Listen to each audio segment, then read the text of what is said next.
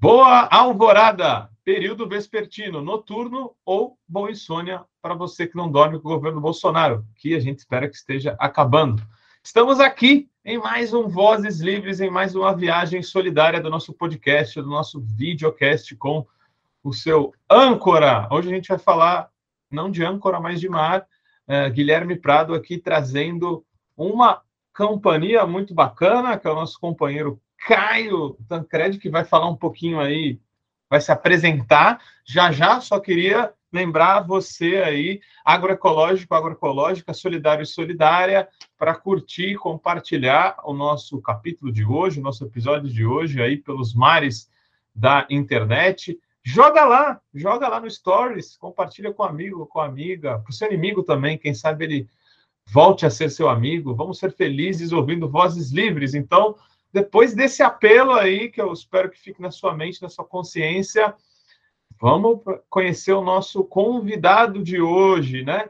Então, galera, é com muito prazer que a gente chama aí um companheiro aí de luta da economia solidária na região também, é, da questão da agroecologia e também da questão dos oceanos. Caio Tancredi aí, bem-vindo, cara. Se apresenta aí para gente. Prazer é meu estar aqui, viu, Guilherme? Obrigado pelo convite. Obrigado a todos que estão nos ouvindo agora. Pessoal aí do Livre Cops, uma iniciativa muito importante aqui para a região. É um prazer imenso estar aqui. Bom, vou me apresentar então rapidamente, não vou muitas delongas aí nessa apresentação, mas eu sou Caio Tancredi, eu sou oceanógrafo, formado aí pela Universidade de São Paulo, na USP. Recentemente terminei meu mestrado também, então agora mestre em oceanografia.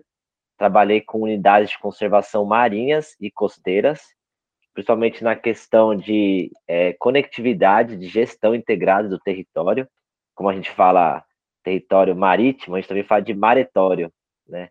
A gente sempre tem essa mania de é, transpor a terra para o mar. Então, assim, até as leis a gente pensa assim, a gente transpõe o que tem terra para o mar. Mas chegou a hora de a gente começar a pensar o oceano, né? Mudar um pouco a nossa forma de pensar os mares, né, o oceano como um todo e a costa, que é onde grande parte da população vive. Bom, eu sou pai do Judá, marido da Isadora, morador aqui do Guaraú, é, em Peruíbe. O Guaraú ele é, a, é a, como se fosse a entrada da maior reserva de Mata Atlântica do Brasil, a Jureia. Então a gente tem um trabalho aqui com tanto na com, é, com os pescadores, né, referente aos oceanos, como também com os agricultores, referente à agroecologia, como o Guilherme já trouxe um pouco. Então, rapidamente, né, é um prazer imenso estar aqui. Maneiro demais, cara. E aí você vai estar contribuindo com um tema que a gente ainda engatinha aqui no Voz Livre. Essa é a primeira vez que a gente, a gente já fala muito de, da questão climática, do aquecimento global, mas muito na perspectiva das florestas, na perspectiva mais, é, digamos assim, que está à primeira vista no debate, né? E agora estamos cada vez mais aprofundando uh, essas questões. Então, cara, acho que justamente para a gente começar o papo de hoje, eu acho que é importante você dizer para a galera aí, nos responder, nos aprofundar o conhecimento, com uma pergunta interessante, assim, que é a primeira que eu acho que a gente precisa abrir, né? Qual a importância dos oceanos, né, para a vida como um todo? Diz para a gente aí. Bom, para responder essa pergunta deve ficar horas e horas em um livro, né? Porque o oceano é onde é, nasceu a vida, é a origem, né, da, da vida no planeta Terra, onde tudo era oceano, né? E, e quando a gente fala de sociedade, é, a maior, como eu já disse, né, a maior parte da população do planeta e no Brasil mora na costa. É, as maiores capitais né, estão na, na região costeira. É, quando a gente fala de pesca, né, de portos, de transporte marítimo, é, a, a, questão dos serviços ecossistêmicos, né? Então, o oceano ele tem uma gama enorme desses serviços que são prestados à sociedade e que não pede nada em troca, né? Ele está ali prestando naturalmente. Cabe a gente reconhecer, mensurar isso e começar a pensar a sua conservação. É, quando a gente fala em conservação ambiental, a gente está num período recente aqui da, da nossa sociedade moderna, e quando a gente fala em conservação dos oceanos, então muito mais recente. Então, a própria profissão do oceanógrafo é uma profissão recente, somente no Brasil, ela foi regulamentada há não muito tempo, né, em torno aí de 15 a 20 anos no máximo. Então, né, e, e, e qual, fala... que é o, qual que é o, a função do oceanógrafo que você dizia, diria assim? É, quando a gente fala oceanografia, as pessoas falam osso o quê? Oceanografia? Não, oceanografia né, oceano do, do oceano em si, e grafia que é estudo, então estudo dos oceanos, né? Então a oceanografia ela envolve tudo que o mar, né, tem referente à ciência, às disciplinas. Então a gente fala que a oceano é dividida em cinco grandes temas, né? Seria a física relacionada a ondas, marés, correntes marinhas, a própria climatologia, né, a interação oceano-atmosfera, que isso a gente pode abordar mais para frente sobre as mudanças climáticas, o papel do oceano é, na regulação do clima, a parte química, que envolve os sais, envolve poluição, né, todos os compostos e minerais que estão nos oceanos e na região costeira, é, a parte geológica, seria de fundo, sedimento, a própria formação né, dos oceanos, é, as cadeias vulcânicas, a formação de ilhas, os continentes, a parte biológica, que seria aí dos animais, né, da cadeia marinha, e a parte social ou socioambiental ou humana, que está vinculada à própria gestão dos oceanos, aos usos, né, às culturas, às comunidades tradicionais, os pescadores. Então, são aí cinco temas é, por isso que a gente fala que é um curso multidisciplinar, transdisciplinar, porque esses temas também eles estão, é, eles se interagem, eles se integram ao longo dos estudos, né? Muito bom. Então, pelo menos cinco eixos, né? É uma profissão essencial para a vida, né? Afinal, se a gente vê o planeta lá do espaço todo azul, é por causa de água, né? Então, a gente precisa de muita gente para estar tá estudando esse tema, né, cara? Isso. 70% do planeta é oceano e também, né? 70% do ser humano é água, então sempre, né, essa questão da água, é importante a gente pensar na água. E ao mesmo tempo, o Brasil, a gente tem uma costa aí de 8 mil quilômetros, né? É então a gente louco. tem uma das maiores regiões costeiras do mundo. Isso é muito louco a gente falar, né? E, e, você acaba tocando no assunto da questão de oceanos e clima, né? Que é o nosso tema aqui central. Então, eu queria te perguntar sobre isso, o oceano, até nas discussões das cúpulas climáticas, em todas que a gente teve na história, seja essas no Rio, seja em Copenhague, onde quer que seja, elas parecem que só abordam bem superficialmente a importância dos oceanos na questão da emergência climática, né? Nem falando mais de aquecimento global, porque já estamos na emergência. Como que você mensura assim, qual é a importância dos oceanos e se você concorda que eles estão sendo abordados muito superficialmente. Acho que a gente aborda até mais as florestas, só que eles têm um papel, a gente pode dizer, até maior, né, nessa questão de equilíbrio da vida na Terra. Comenta um pouco sobre, cara. É, a, a Rio mais 20, né, que ocorreu aí depois da 20 anos depois da Rio 92, é, que foi até aqui, né, no, no Brasil, é, mobilizou né, muitos ambientalistas, movimentos sociais, né, empresas. E depois, no documento final, né, depois de muitas discussões e tal, se você desse um Ctrl F ali escrevesse oceano, ele foi chamado, acho que, falado uma vez, se não nenhuma. Que coisa. Então, a, a gente, oceanógrafo, né, na época eu estava lá na USP, a gente ficou muito, né, chateado com essa situação, obviamente, e, apesar disso, a partir de 2017, na, nas reuniões das Nações Unidas, começou a ter um movimento muito amplo para trazer o oceano para a discussão, né, nesse diálogo internacional, somente referente a mudanças climáticas, né, e outros, é, outras importâncias aí que o oceano, né, tem para a sociedade como um todo. E aí, em 2020, é, para 2021, deu-se início, né, à década do oceano para a década da ciência oceânica para o desenvolvimento sustentável. Até isso, né? A partir de 2020, foi esse o limiar? Isso, a gente está é, na década do oceano, né? Elas são 10 anos, é, 2021 a 2030, exatamente para que a gente possa criar a ciência, né, que é daquele oceano que a gente quer, né? Então esse é o lema da década, né? É a ciência que precisamos para o oceano que queremos. Então, principalmente referente à necessidade de investir mais na ciência oceânica, até porque a gente conhece em torno de 3% só do oceano, então tem mais de 90% desconhecido. E desses 3% que a gente conhece, a gente tem uma infinidade, né? Que a gente está falando de serviços ecossistêmicos, de animais, né? De usos. Então, assim, apesar de ainda ser superficial essa abordagem, ela está crescendo. E a tendência é ela crescer cada vez mais. Atualmente, nosso panorama nacional, a gente está discutindo planejamento espacial marinho, gerenciamento costeiro, mas ainda estamos engatinhando, né? O Brasil né, principalmente referente a esse movimento político partidário, infelizmente acaba atrasando muitos processos aí de gestão costeira e marinha. Mas estamos nesse caminho aí.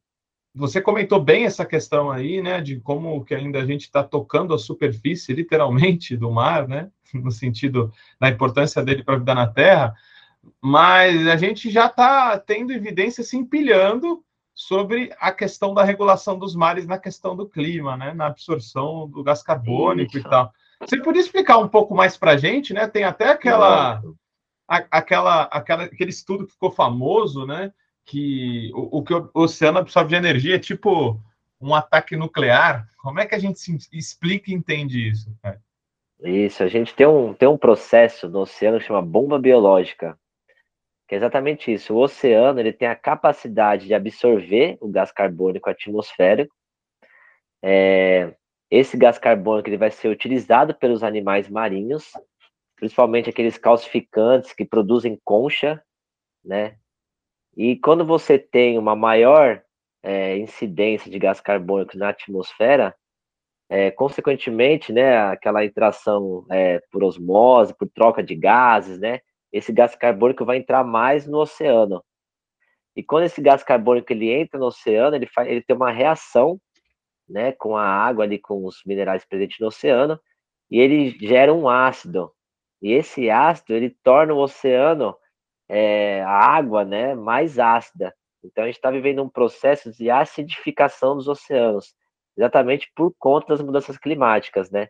Se a gente não tivesse o oceano, o planeta já talvez nem teria mais vida, nesse sentido de absorção do gás carbônico. Porque quando tu fala tá da emitindo... Quando tu fala da concentração, é aqueles ppm que fica famoso, né? Que a gente Isso. sempre tá partes por milhão, a gente estaria em mais de 420, né? É disso. Isso. Gente... Enquanto a gente está emitindo, emitindo, emitindo, só não tem uma quantidade né, insustentável na atmosfera, porque o oceano ele está absorvendo, ele está captando esse gás carbônico, né?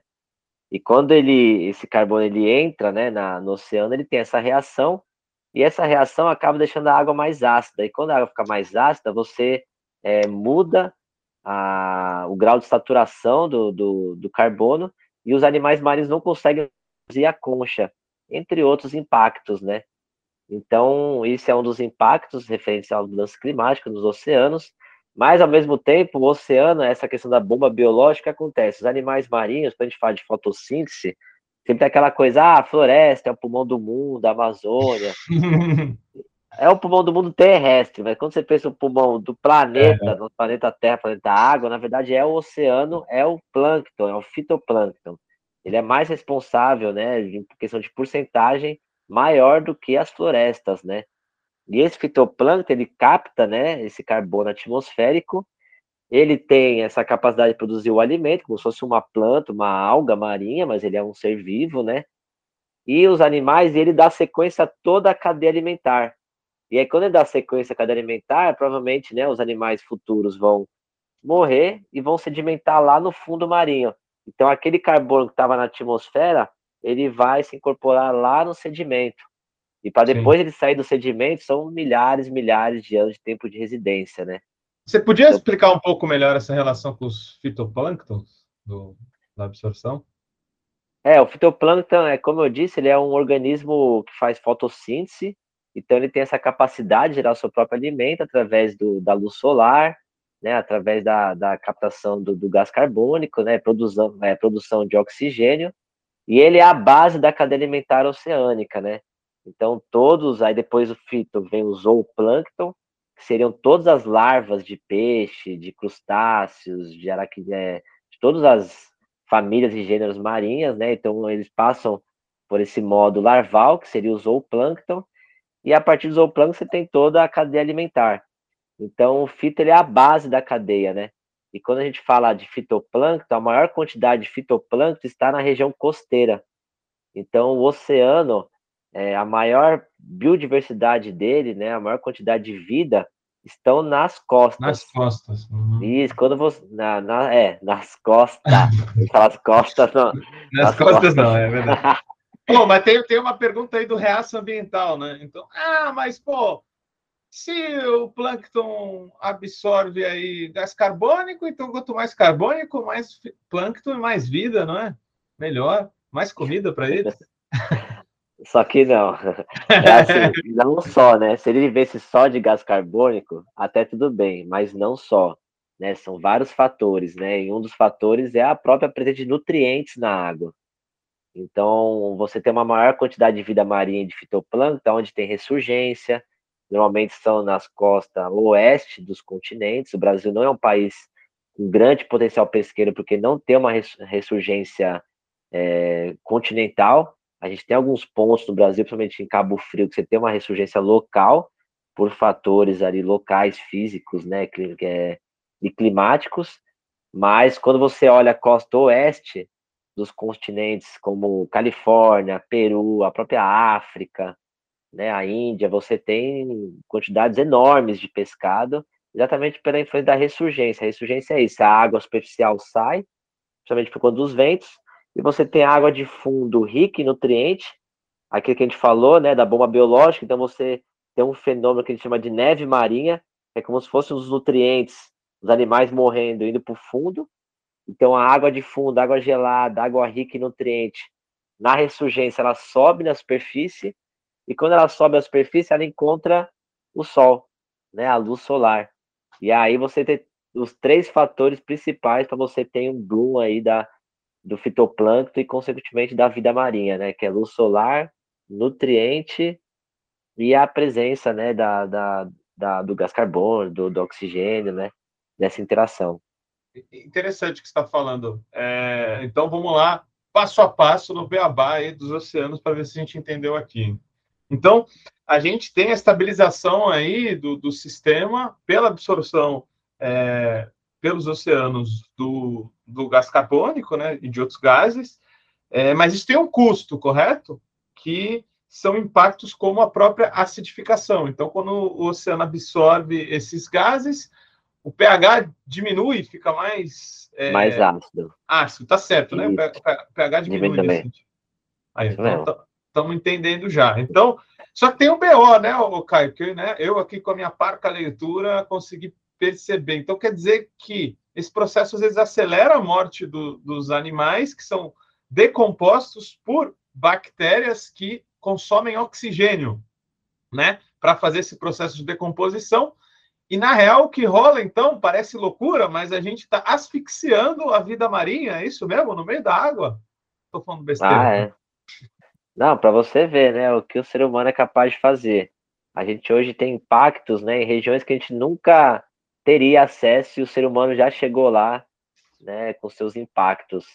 E quando a gente fala de acidificação dos oceanos, é uma questão global, né, está acontecendo é, tanto em, em, certas localidades, né, com maior, é, como pode dizer, consequências, né, maiores impactos, principalmente quando a gente fala de recife de coral, que ele sente muito rápido essa acidificação, e também, né, a mudança de temperatura, então você também tem uma questão do aquecimento, né, também atingindo os oceanos, os oceanos ficam mais quentes.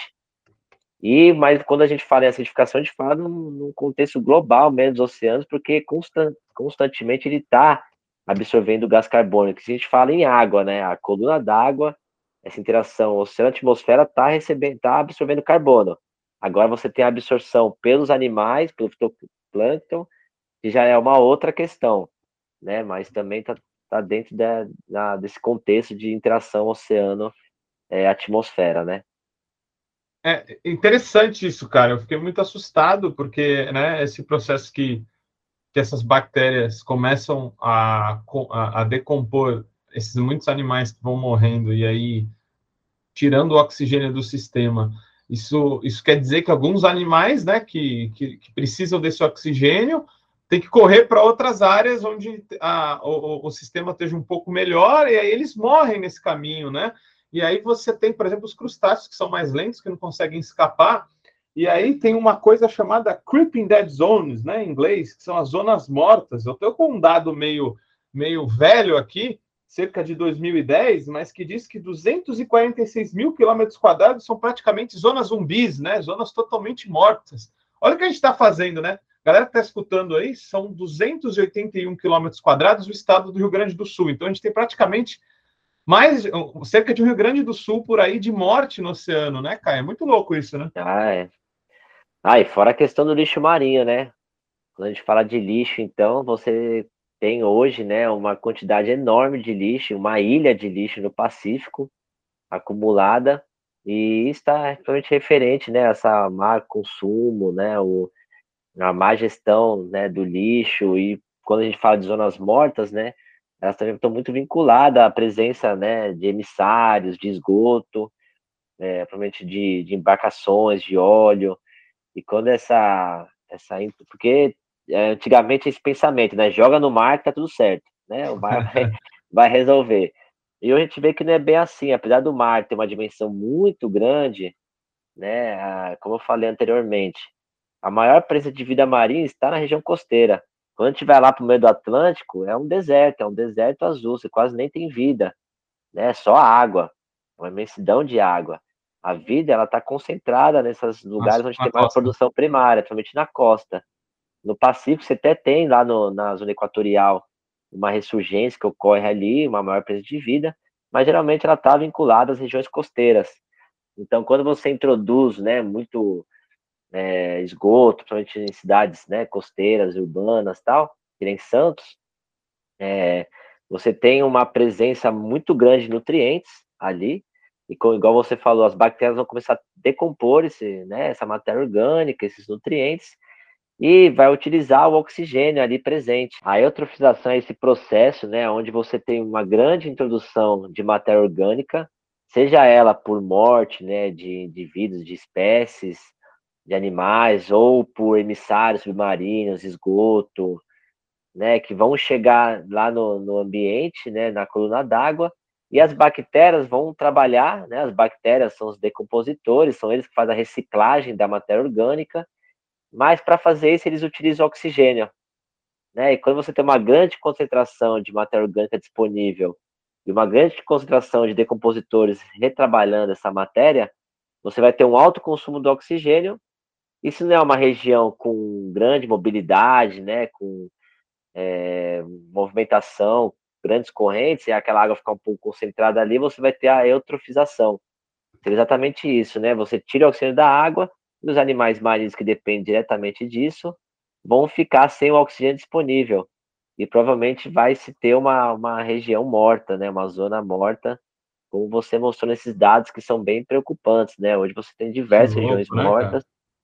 Então, por isso, quando a gente pensa no emissário submarino, né? Quando a gente pensa né, em onde a gente vai colocar o nosso esgoto, você tem que também pensar é, quais são as condições oceanográficas daquela região. Então, você vai ter alguma corrente que vai tirar aquilo e jogar para outro lugar, ou você vai ter uma corrente que vai trazer isso de volta para a costa, como isso acontece muitas vezes, né? Quando não se planeja, né? Aonde se. Então, então possivelmente, o saneamento de Santos é pior ainda do que, do que se diz, né? É, por exemplo, você tem uma um vento leste né, e nordeste constante de verão, e normalmente é onde tem uma maior né, concentração de população em Santos, e consequentemente uma maior né, é, lixo, né, maior esgoto no, no oceano, você faz com que essa água ela retorne, ainda mais na maré enchendo, e vento leste e nordeste é capaz desse esgoto voltar para as praias de Santos, né? E causar um problema enorme aí de, de saúde pública, né?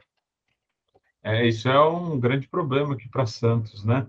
É, esse processo que você falou, né, da eutrofização, ele leva ao que se chama de seria hipóxia e anóxia, né? Então seria esse processo de acabar o oxigênio e, e a vida é, começar a ser extinta, né? Isso também se associando à acidificação dos oceanos, agrava o problema de extinção é, marinha, né? Caio, fala aí, né? A gente já está na, na, nossa última parte por aqui.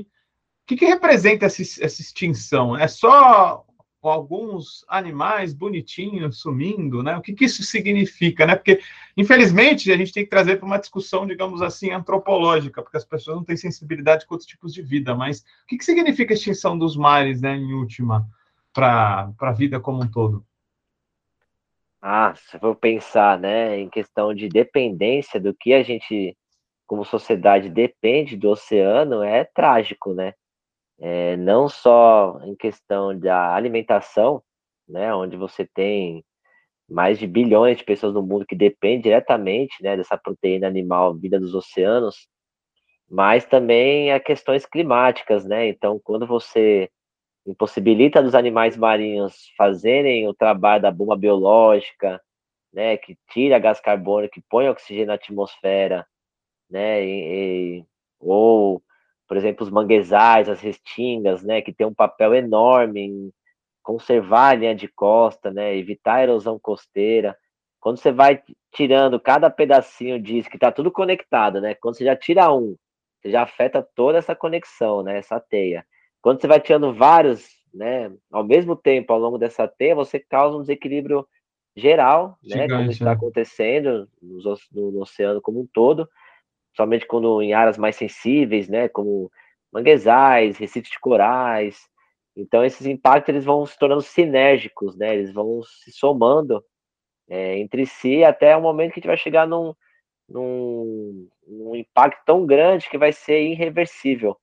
E é por isso que hoje, né, a ONU, principalmente, incentiva os países a terem as suas políticas nacionais, né, de adaptação ao clima. O Brasil tem a sua, se não me engano, de 2015, mas ainda é muito falha, ela tem que ser muito melhor dialogada com os setores da sociedade para poder ter reais contribuições e ela ser real, efetiva, né, na mitigação é, dessas mudanças climáticas. Mas enquanto isso ainda for posto como uma utopia, como uma coisa que, né, vai acontecer, mas ninguém sabe quando, na verdade está acontecendo, e enquanto a gente não, né, começar a criar ações coletivas, ações que englobem todos os setores da sociedade, quando vier e já está vindo, vai vir cada vez pior. Você acha é, que a gente está então mais atrasado ainda do que na questão das florestas no Brasil em relação aos oceanos? Provavelmente.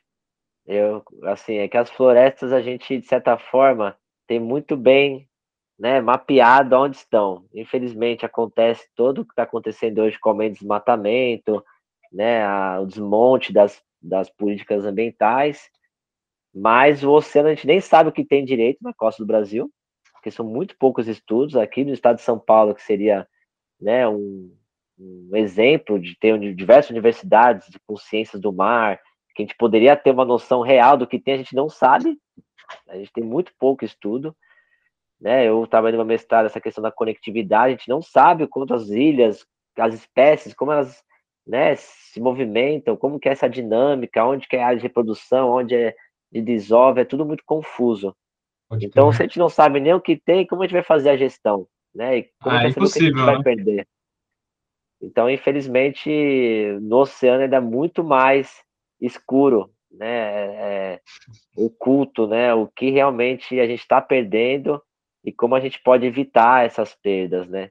Principalmente quando a gente fala em incentivo também à ciência oceânica, né, muito o próprio bom. profissional, é muito pouco, né, muito pouco mercado de trabalho, as prefeituras, os governos não não dão espaço para a gente poder atuar, fazem obras sem consultar e por aí vai, né. É um, paradoxo, né, que você está falando. A gente está meio no escuro enquanto o, o, o mar e os oceanos estão passando por um processo de branqueamento, né? é, é.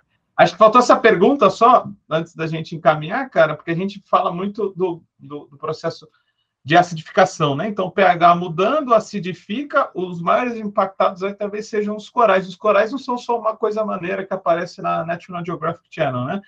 Eles são, eu não sei, é, fazendo uma analogia, é tipo um berço aí, né? É, é onde tem bastante alimento e bem fecundo para a vida marinha. Eu vi um dado assim que fala que 25% de toda a vida marinha, em algum momento ali, tem alguma conexão com os corais, né? Então, em rede, isso é essencial. qual que é o, a importância de salvar os nossos corais aí, que já estão em estado quase de, de total pressionamento mesmo, né, cara? Ah, é igual você falou. É, não me lembro muito bem esse dado também, mas é algo acho que até maior que 25%. Se não me engano, são até mais de 50% né, da vida marinha que, de certa forma, está relacionado com. Direto ou indiretamente. Né? Porque, em questão de ecossistema, eles são os ecossistemas né, mais biodiversos do mundo. Então, uma grande quantidade né, de organismos dependem deles para poder né, se reproduzir, ou se alimentar, ou propriamente é, se esconder. E são espécies também endêmicas, né, que só existem ali. Então, se acaba o coral, você nunca vai ter mais espécie. E o coral, ele é, infelizmente, ele é sensível né, a essas mudanças. Então, por isso que eles estão sendo os primeiros a sentir as mudanças climáticas mais do que outros ecossistemas, uhum. né? Interessante. Muito bom. Caio, dá para dizer assim, né? Uma pergunta bem direta. Derrotar os, o Bolsonaro hoje é uma vitória para os oceanos?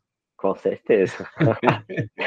Eu acho que tudo que a gente pensa em questão de sociedade é, ambientalmente, socialmente mais justa e equilibrada, com certeza tirar o Bolsonaro de lá, é, a gente vai ter um ganho.